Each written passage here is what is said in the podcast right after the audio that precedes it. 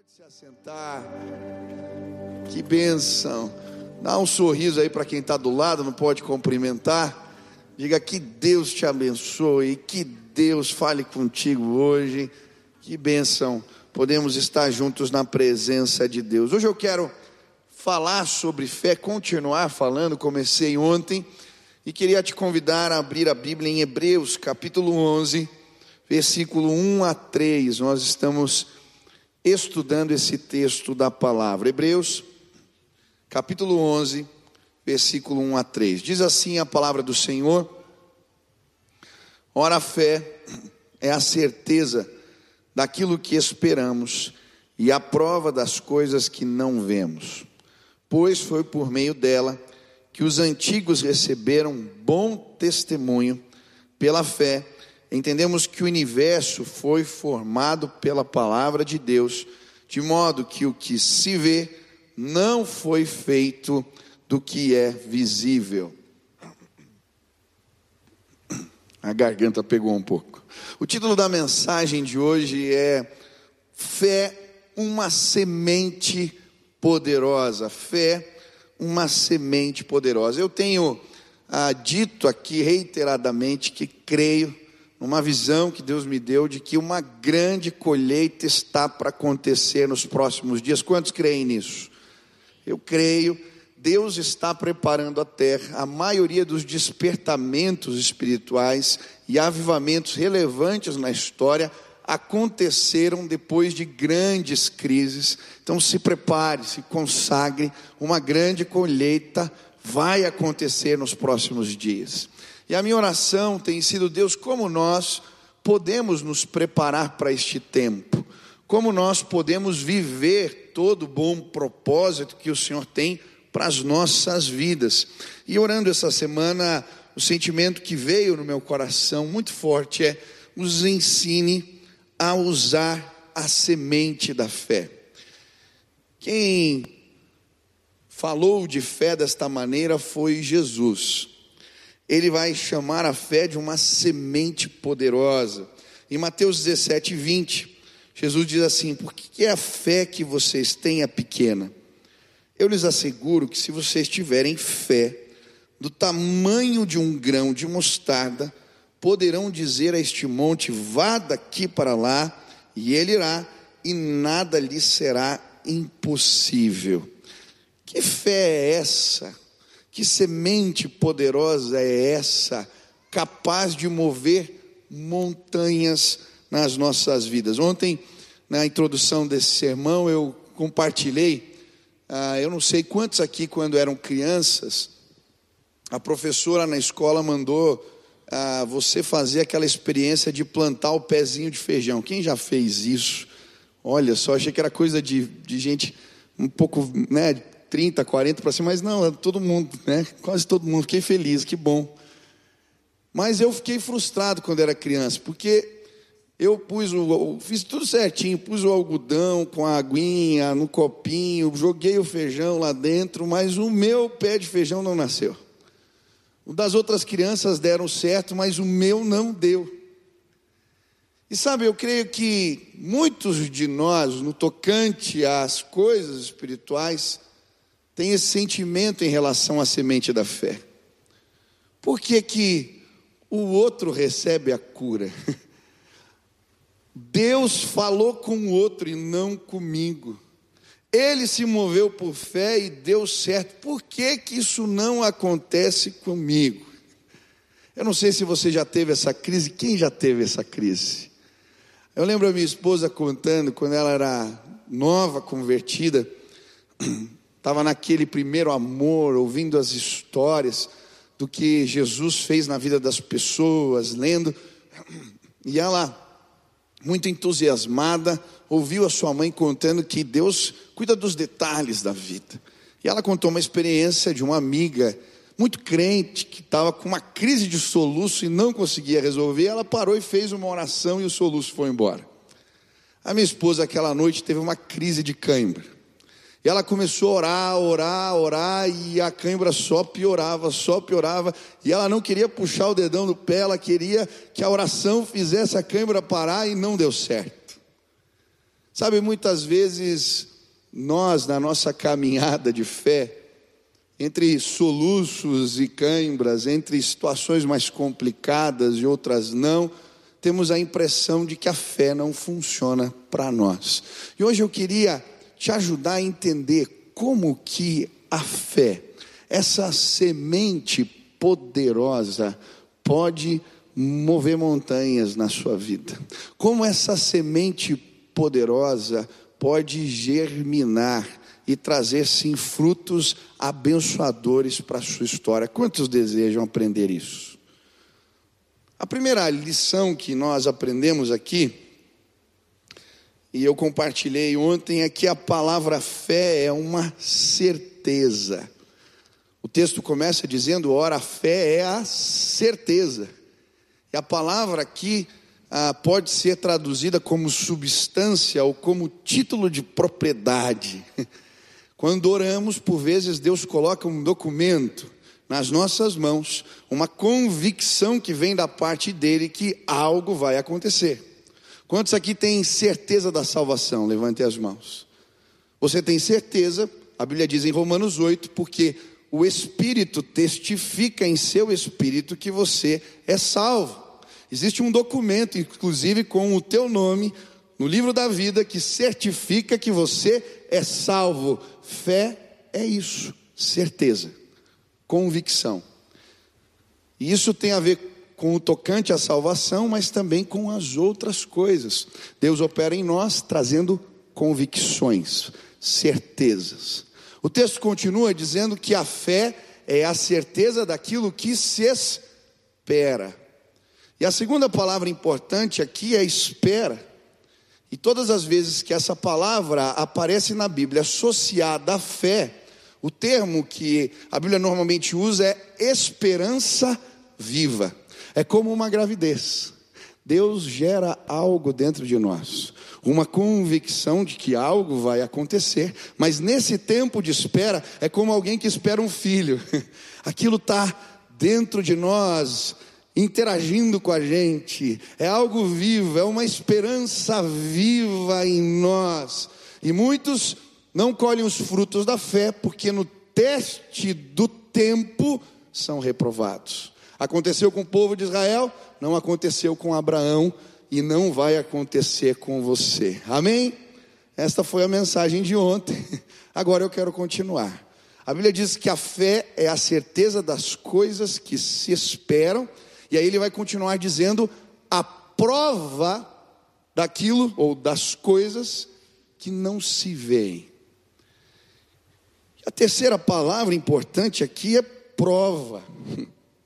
O que, que isso significa? Prova. A palavra no grego é elegos.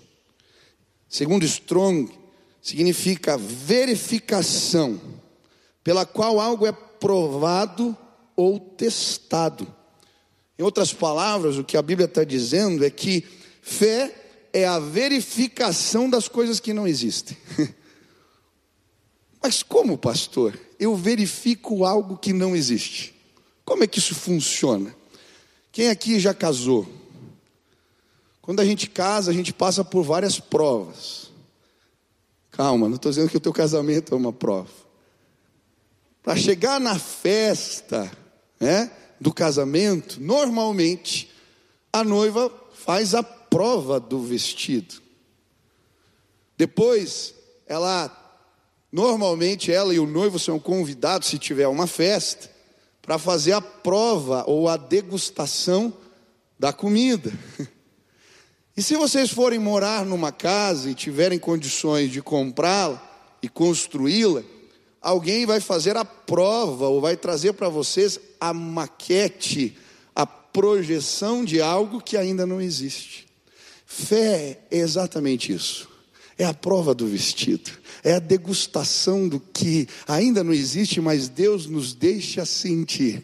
É a maquete, a projeção de algo que existe em Deus.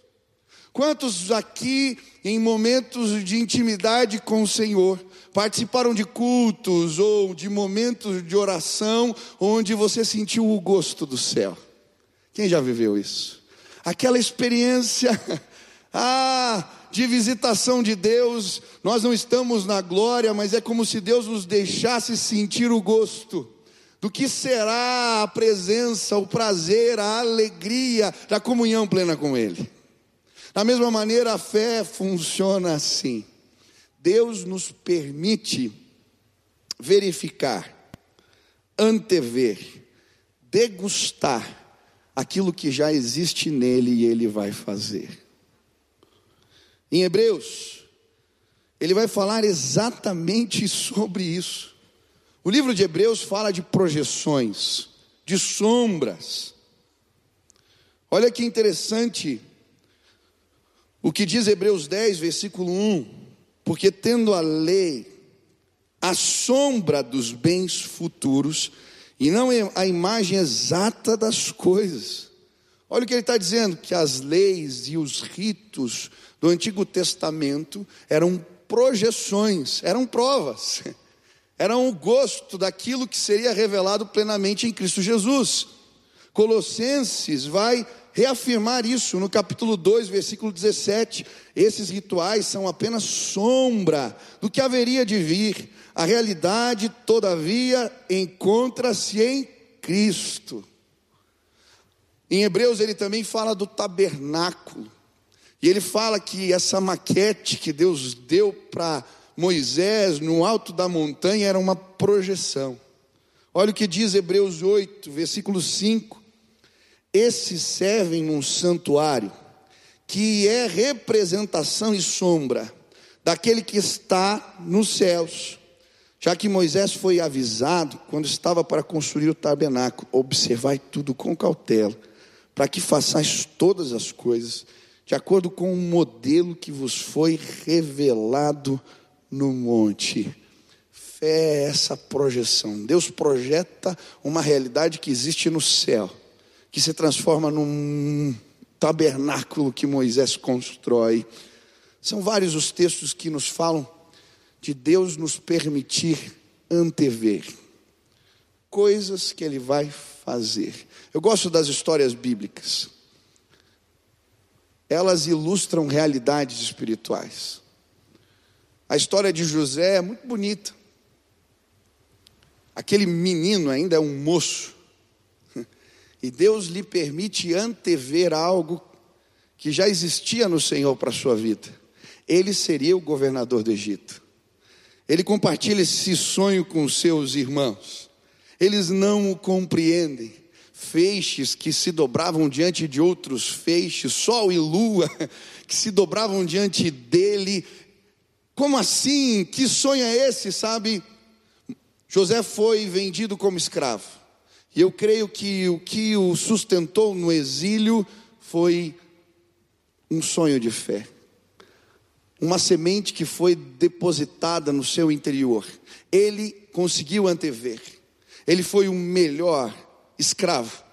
Quando ele vai para a cadeia, injustamente ele continua olhando, antevendo aquela projeção que Deus lhe deu quando era ainda um menino.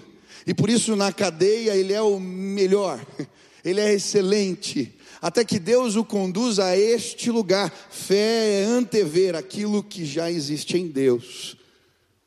Quantos querem ver, antever enxergar as projeções que Deus quer realizar entre nós, propósitos maravilhosos. Talvez você tenha passado testes, Deus já te visitou no passado, Deus já trouxe projeções, Ele já te deu prova, sim, daquilo que Ele vai fazer, mas as situações da vida trouxeram a dúvida. Hoje você está aqui, porque Deus vai alimentar essa semente poderosa na sua vida, em nome de Jesus. Foi assim com Jacó. Eu gosto de Gênesis 49, quando ele reúne os filhos e ele vai abençoá-los. Você já observou que coisa tremenda é esta bênção? Olha como ele começa, é uma projeção de fé. Ajuntem-se a meu lado, para que eu lhes diga o que lhes acontecerá nos dias que virão. Eu gosto da profecia sobre Judá. Judá, seus irmãos o louvarão, sua mão estará sobre o pescoço dos seus inimigos, os filhos de seu pai se curvarão diante de você. Judá é um leão novo, você vem subindo, filho meu, depois de matar a presa como um leão, ele se assenta e deita-se como uma leoa. Quem tem coragem de acordá-lo, cetro não se apartará de Judá, nem o bastão de comando de seus descendentes, até que venha aquele a quem ele pertence e a ele as nações obedecerão. Que coisa tremenda! Ele anteviu o que Deus faria na vida de Judá, sobre os seus descendentes, até a vinda do Messias, e por isso Jesus é chamado o leão da tribo de Judá. Que visão gloriosa! Que coisa maravilhosa! Como é tremendo sermos movidos por fé. Hoje Deus vai impregnar na sua mente projeções que vão te levar a lugares altos. Ele vai estabelecer sombras, ele vai mostrar para você realidades que ainda não existem. Judá creu na palavra de Jacó e sobre a sua descendência o Messias foi revelado. Você crerá na palavra revelada de Deus e os seus filhos serão abençoados, os filhos dos seus filhos serão abençoados. Como no Salmo 128 nós vemos a declaração de fé. Eu creio assim. Deus vai te mostrar coisas novas. Hoje eu chamei o meu filho. Eu pus ele no meu colo. Eu expliquei mais uma vez o significado do seu nome. Esses dias ele tinha me perguntado por que, você chama sempre a Nina de Florzinha. Meio ciumado. Desde que a Nina nasceu, eu chamo de Florzinha. Aí hoje eu sentei ele no colo e falei: Sabe por que, que eu te chamo Benício? E ele disse: Não, pai. Falei: Filho, eu e a mãe a gente estava discutindo muitos nomes, muitos nomes. E quando eu vi o significado do nome Benício, abençoado, aquele que vai bem, algo no meu coração ardeu dizendo que esta era uma bênção que eu ia declarar sobre a sua vida. E filho, você vai bem em tudo desde pequeno. Falei, quando você estava na escolinha pequeno, primeiro ano, Fazendo as pinturas, um dia eu cheguei no mural, tinha as bandeiras do Brasil, talvez seja pai orgulhoso, mas eu vou contar. Os nomes das crianças embaixo a bandeira do Brasil todas tinham pintado, e tinha uma bandeira que não tinha um risco para fora das linhas. Estava certinha a bandeira. E o nome do meu filho, eu peguei o desenho e falei para a professora: foi, foi você que fez ou foi ele? Ela falou: Não, foi ele. Falei, tá vendo, filho, até a bandeira do Brasil você faz direito. O seu nome significa aquele que vai bem, abençoado. Eu estou projetando algo que Deus colocou no meu coração em relação ao meu filho. A sua casa vai ser abençoada. Hoje Deus vai trazer projeções, impressões celestiais do que Ele vai fazer e do que já existe no Senhor para os seus. Fé é a prova daquilo que não se vê. São tantos os textos. Eu gosto na Bíblia de Eliseu quando ele está com o servo, vem a tropa dos inimigos da Síria. O rapaz está com medo. E olha a oração dele: Senhor, abre os olhos do teu servo, para que ele possa ver. E naquele momento ele enxerga o que os outros não veem, o que existe em Deus. Ele vê os exércitos, as miríades de anjos. Ah, eles estão à nossa disposição, aleluia. A minha oração hoje é que os teus olhos sejam abertos, que você possa enxergar, que você possa ver. Ezequiel, quando está no meio do exílio, depois de muitos anos, a possibilidade deles voltarem para casa era mínima eles não tinham exército, eles não tinham lideranças organizadas, eles não tinham armamentos nem recursos. Como seria possível voltar para casa? É nesse contexto que Deus abre os seus olhos. Ele vê um vale de ossos secos e Deus disse: essa é a condição do povo de Israel. Um exército derrotado, ossos secos, mas então, enquanto ele está olhando, o Senhor manda ele dizer aos ossos que se levantem, e o Espírito de Deus começa a soprar um vento forte dos quatro cantos da terra, e então os ossos começam a se juntar, começam a crescer os músculos, a pele, e um exército se levanta diante dele. Ele vê e interage com uma visão e ele sabia: nós voltaremos para casa, nós voltaremos para casa. Eu posso ver aquele homem pregando depois daquela visão. Ele ia para as beiras dos rios, onde o povo tinha parado de cantar e só chorava. Ali às beiras do quebar, ele começou a declarar: Eu vi algo, eu vi algo, Deus me mostrou algo, vai acontecer, nós voltaremos para casa. Fé é isso. Hoje eu vim dizer para você, eu estava na presença do Senhor e eu vi algo, Deus me mostrou algo, uma grande colheita vai acontecer nos próximos dias. Deus vai varrer a terra com a sua glória como os mares enchem-se de água, Deus vai encher a terra com o conhecimento da sua glória e da sua palavra. Uma grande colheita está para acontecer. Enxergue em nome de Jesus. Enxergue em nome de Jesus. Fé. Pastor, mas como que isso funciona na minha vida? Peça para que Deus te permita provar. Peça e busque em Deus as projeções do Espírito. Peça, clame, procure e elas virão. Olha, a maior organização missionária do mundo hoje, a Jocum, começou porque Lori Cunningham, um jovem pastor, foi fazer um trabalho missionário com um quarteto, numa ilha pequenininha. E quando ele estava dormindo à noite, Deus lhe deu uma visão, uma projeção na parede. Ele via um mapa do mundo, e esse mapa viravam jovens, as águas viravam jovens que iam por toda a terra pregando a palavra, e ali aquela projeção de fé lhe é dada uma visão, uma prova daquilo que Deus já iria fazer, ele crê naquilo ele funda a missão, ele começa sem recursos e hoje é a maior organização missionária do mundo. Fé é isso. Eu podia te contar histórias e mais histórias de coisas que aconteceram na minha vida quando eu antevi o que Deus iria fazer. Esses dias eu estava folhando os cadernos de oração, encontrei um caderno de 2015 e lá estava escrito: Culto, 40 mil pessoas. Quantos promotores, como ia ser feito. Dois anos antes de acontecer, Deus me mostrou exatamente o que iria acontecer, uma projeção do Espírito. Nós cremos, os milagres aconteceram. O que Deus já projetou, o que Ele já te permitiu degustar.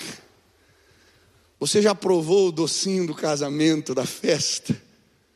Hoje Ele está te fazendo lembrar do que Ele já revelou. E se Ele não revelou, hoje eu quero pedir para você, em nome de Jesus, vá à presença. Procure as provas daquilo que existe no Senhor. E Ele quer fazer acontecer entre nós. Quantos creem nisso? Amém?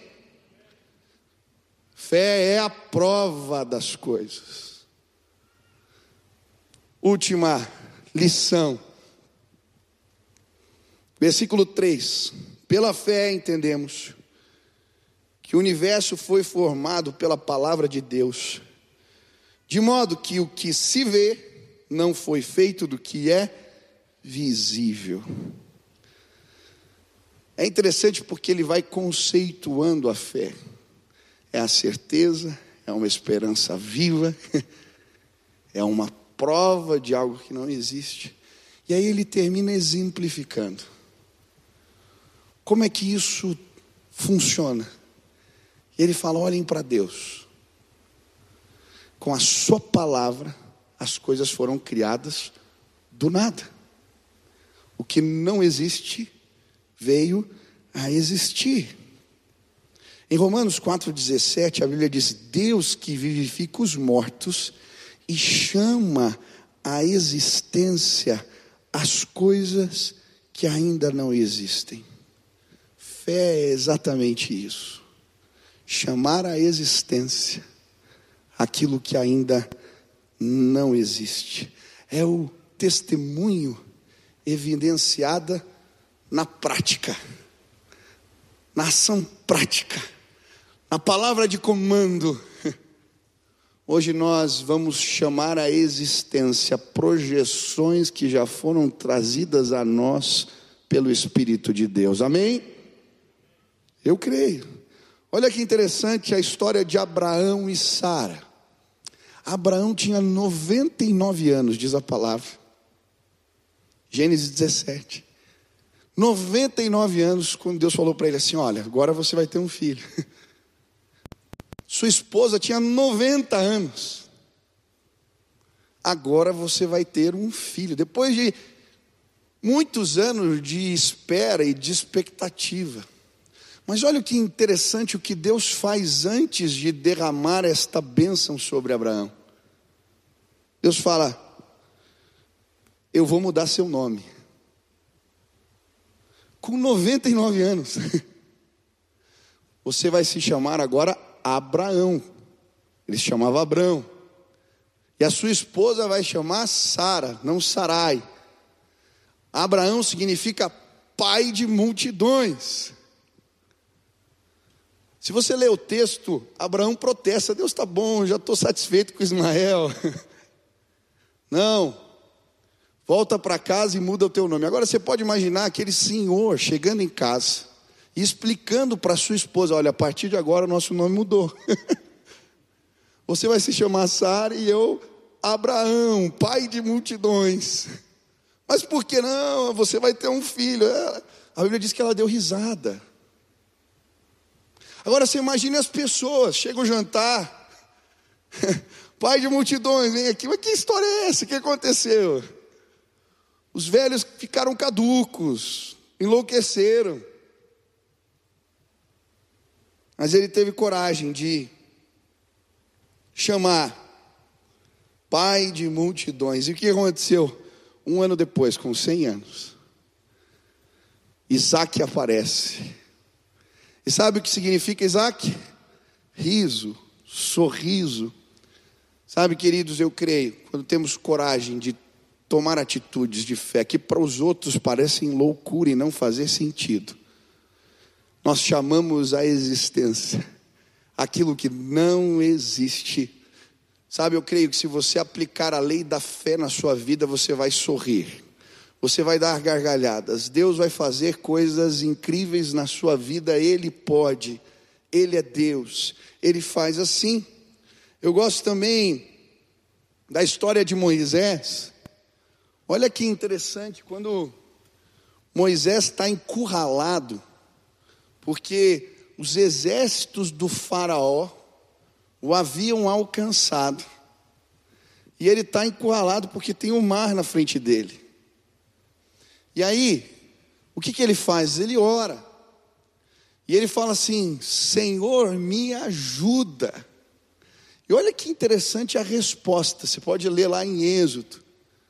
A resposta de Deus para Moisés.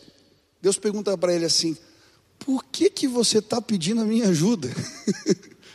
Poxa, Deus, tem um exército aqui atrás, um mar na frente. Por que, que você está pedindo a minha ajuda? E aí ele fala na sequência: diga ao povo de Israel que marchem. Deus já tinha revelado o que ele ia fazer diante da sarça para o seu servo.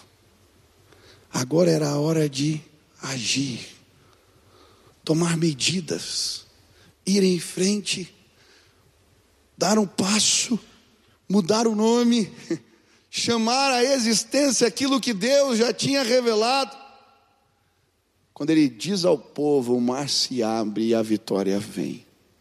É assim que acontece com a gente. Deus nos coloca em movimento. Eu preguei poucos dias aqui, falei esse exemplo. Quem já viu cachorro correndo atrás de carro parado? Você já viu? Cachorro corre atrás de carro em movimento. A Bíblia diz em Marcos 16: E estes sinais seguirão aos que crerem. Os sinais seguem, eles correm atrás de nós quando nos colocamos em movimento. Coisas tremendas vão acontecer entre nós. Quando recebermos as provas, as projeções de Deus, confiarmos nelas e tomarmos atitude, nos colocarmos em movimento. Fé é isso. Creia, chame, clame. Não tem como viver experiências do poder de Deus na nossa vida sem correr riscos, sem se colocar em movimento. Eu lembro quando fui convidado para pregar na Guatemala, e tinham falado para mim que tinha que ser em espanhol, mas eu achei que na hora ia arranjar um tradutor. Era um congresso de líderes. Eu aceitei o convite. Tinha gente do mundo todo, pastor, um monte de gente conhecida. Só que o problema é que tinham que traduzir para o inglês. Então, se fossem traduzir do português para o espanhol e do espanhol para o inglês, ficava uma coisa horrível. E aí, eu lembro, eu preparei o sermão. Um dia antes, a minha esposa é paraguaia, para quem não sabe. Sermão em espanhol.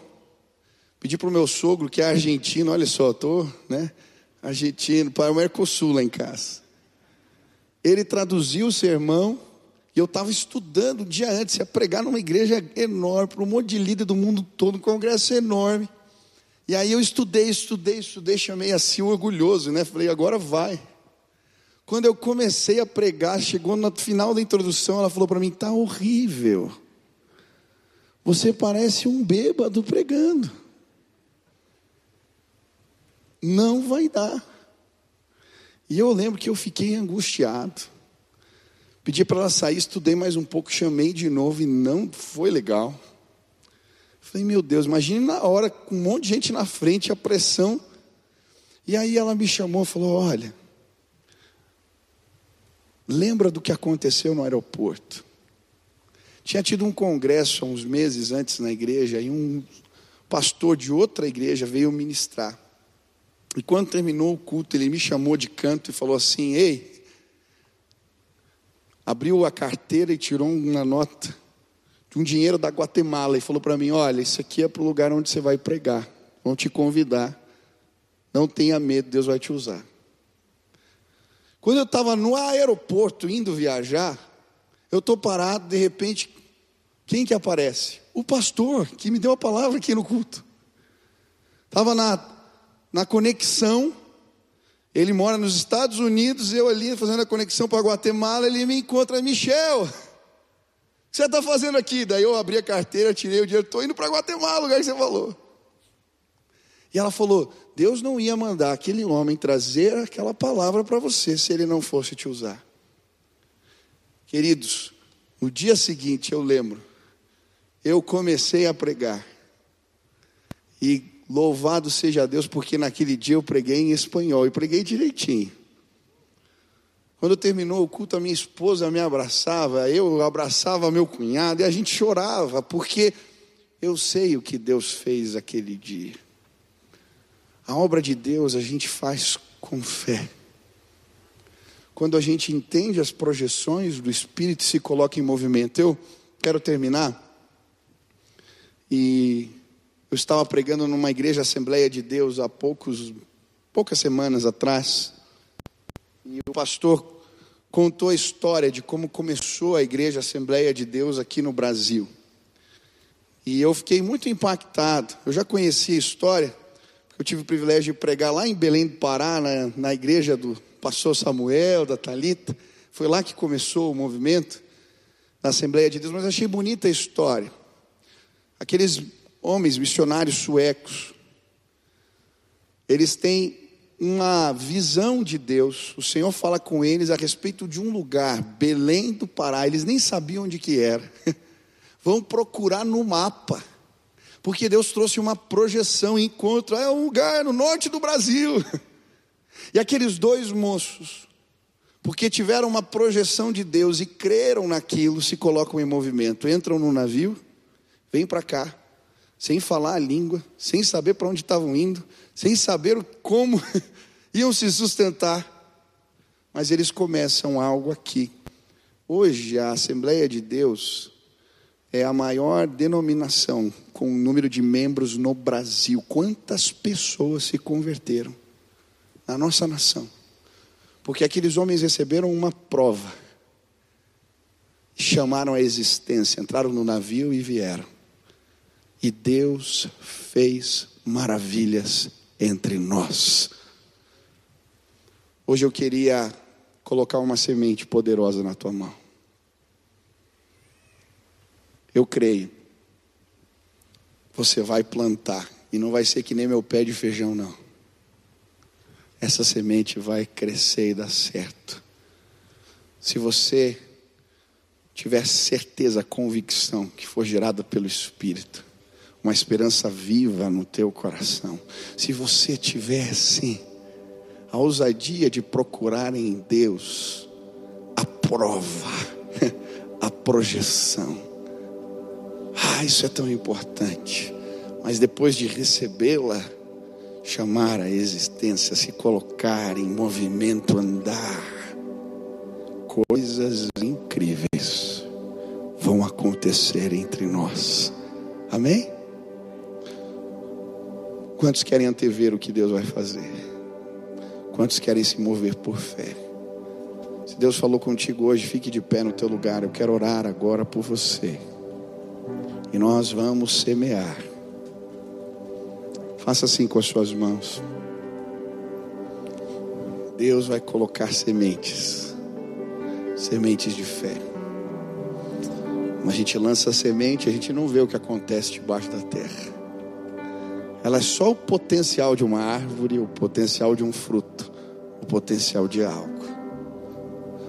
Mas quando nós pegamos a semente, cremos jogamos no solo. Deus trabalha. E o milagre da vida, Ele faz acontecer. É Ele, a palavra dEle, que traz à existência aquilo que não existe. A palavra de Deus é poderosa. Hoje nós vamos pegar sementes de fé. E a palavra de Deus, o hálito de Deus, o sopro de Deus vai fazer elas crescerem. Amém? Pai querido, eu quero colocar a vida dos meus irmãos agora diante de Ti. Senhor, nós cremos que uma colheita está para acontecer. Por isso saímos de casa, por isso entendemos que é tempo de cultuar, de celebrar, por isso viemos até aqui. E muitos se moveram a este lugar porque estão procurando respostas do Senhor. E eu quero pedir agora, na autoridade do nome de Jesus, que o Senhor coloque sementes de fé nas mãos dos teus filhos agora. Que nesse instante, enquanto nós oramos, a prova daquilo que não é, as projeções, o Senhor possa fazê-los enxergar. Essa semente é o que eu vou fazer na tua casa, essa semente é o que eu vou fazer no teu ministério, esta é a projeção, é isso que eu tenho, esse é o meu plano, esse é o meu propósito, ele é melhor que o teu, ele é meu. Aleluia! Comece a Pai agora a trazer a prova daquilo que não é, que existe no Senhor apenas, que os meus irmãos possam ver Traz revelação agora. Traz, Senhor, a tua visão. Manifesta, Deus, a tua vontade em nós, porque ela é boa, ela é perfeita, ela é agradável. Que agora os olhos dos teus servos sejam abertos para entender que esta pequena semente representa. Mas eu quero clamar, na autoridade do nome de Jesus, que possamos sim ser ousados no espírito que possamos sim mudar o nome, marchar em direção ao mar, que possamos sim, pela fé, nos movermos, Pai. Coloca a tua igreja em movimento, coloca os teus servos em movimento, que eles corram risco, sim, Pai, mas que eles vivam o sobrenatural de Deus. Nos leva além, nos move agora, Pai, em nome de Jesus. Eu quero clamar por uma ousadia, uma ousadia que vem do alto que os meus irmãos desafiem o medo e que eles experimentem a glória de Deus em suas vidas. Faz algo novo hoje aqui. Espírito Santo de Deus, sopra neste lugar, sobre a tua palavra, traz a existência, traz a existência agora, Pai, em nome de Jesus e possamos ver curas acontecendo, milagres acontecendo, pessoas sendo salvas nas nossas casas, ministérios crescendo, projetos missionários indo em frente, Deus realizando maravilhas entre nós. Basta uma palavra, basta uma palavra sua e o caos se transforma em beleza. Basta uma palavra sua e aquilo que não existe vem a existir. Eu vejo sim homens cheios do Espírito neste lugar. Eu vejo sim pessoas libertas, transformadas pelo poder do Evangelho. Eu vejo sim neste lugar jovens ousados, pais de famílias ousados, empresários bem-sucedidos, profissionais abençoados. Que possamos crer naquilo que o Senhor tem para as nossas vidas e viver plenamente os teus propósitos. Faz assim, Pai. Esta é a nossa oração. Em nome de Jesus. Amém. Amém. Você crê? Então aplauda o Senhor porque Ele vai fazer coisas tremendas entre nós. Comece a celebrar, se alegre. Ele vai transformar a sua história. Aleluia. Nós entramos no vale de ossos secos, mas Ele soprou, Ele soprou, aleluia. Quantos creem que pessoas vão nascer de novo hoje neste lugar, amém? Nós vamos celebrar o dom da vida.